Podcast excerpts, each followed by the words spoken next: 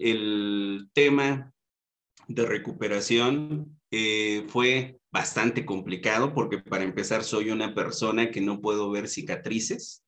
Nunca en mi vida me ha gustado ver cicatrices y curiosamente estoy lleno de cicatrices en la cara, ¿no? Fue complicado empezar este proceso de aceptación y después eh, tuve un proceso de recuperación más o menos como de tres meses porque resulta que con el golpe se desvió mi columna. Entonces también tuve un problema ahí medio terapéutico en donde tuve que estar postrado en cama cuando les digo postrado es literal, tirado, viendo hacia el techo. No haciendo nada, ni voltear a ver televisión y escuchar música, nada, tirado. Termino yo mi proceso de tres meses, todavía podía seguir, pero yo ya quería regresar, ¿no? Quería retomar mi vida, quería, quería enfrentarme a mi nuevo proceso de vida, porque era eso, era un nuevo proceso, era, era, era un cambio drástico en mi vida en donde por primera vez me sentí vulnerable, ¿no? Porque dije, güey, esta es una línea bien delgada, en cualquier momento puede pasarnos a cualquiera.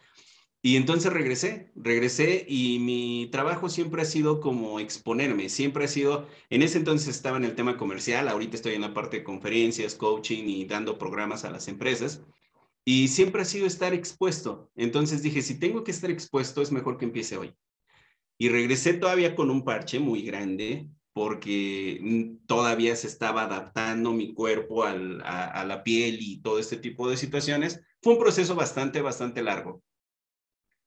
Y cuando regreso, eh, recuerdo muchísimo que las personas me veían y se incomodan, ¿no? Las personas de repente no saben cómo ser directas porque mucho de lo que agradeces es que sean directos y a veces piensan que te van a incomodar y te dicen, güey, ¿cómo estás? Y yo, pues bien, ¿no? La verdad es que yo me sentía súper bien porque yo no veía el parche. O sea, el parche yo lo tenía aquí, pero yo no lo veía. Para mí era Jorge el que andaba ahí, era, era el que estaba este, nuevamente regresando y yo me sentía contento, me sentía feliz por haber regresado. O sea, me sentía feliz por tener un, un chance más, ¿no? Una oportunidad más. Esa era, esa era la nueva filosofía que tenía Jorge Ramos. Y entonces, este, recuerdo muchísimo que mi director me dijo, oye, George, ¿cómo te sientes? Y yo, bien.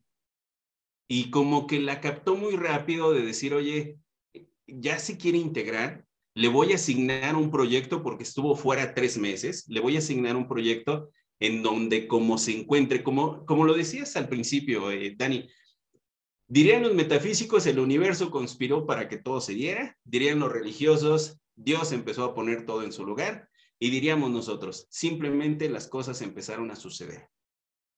Viajo a, San Luis Potosí en un viaje de un mes y medio y empiezo a tener esa, esa revolución interna, ese encuentro conmigo, ¿no? De qué quiero, realmente es la vida que, que, que quiero.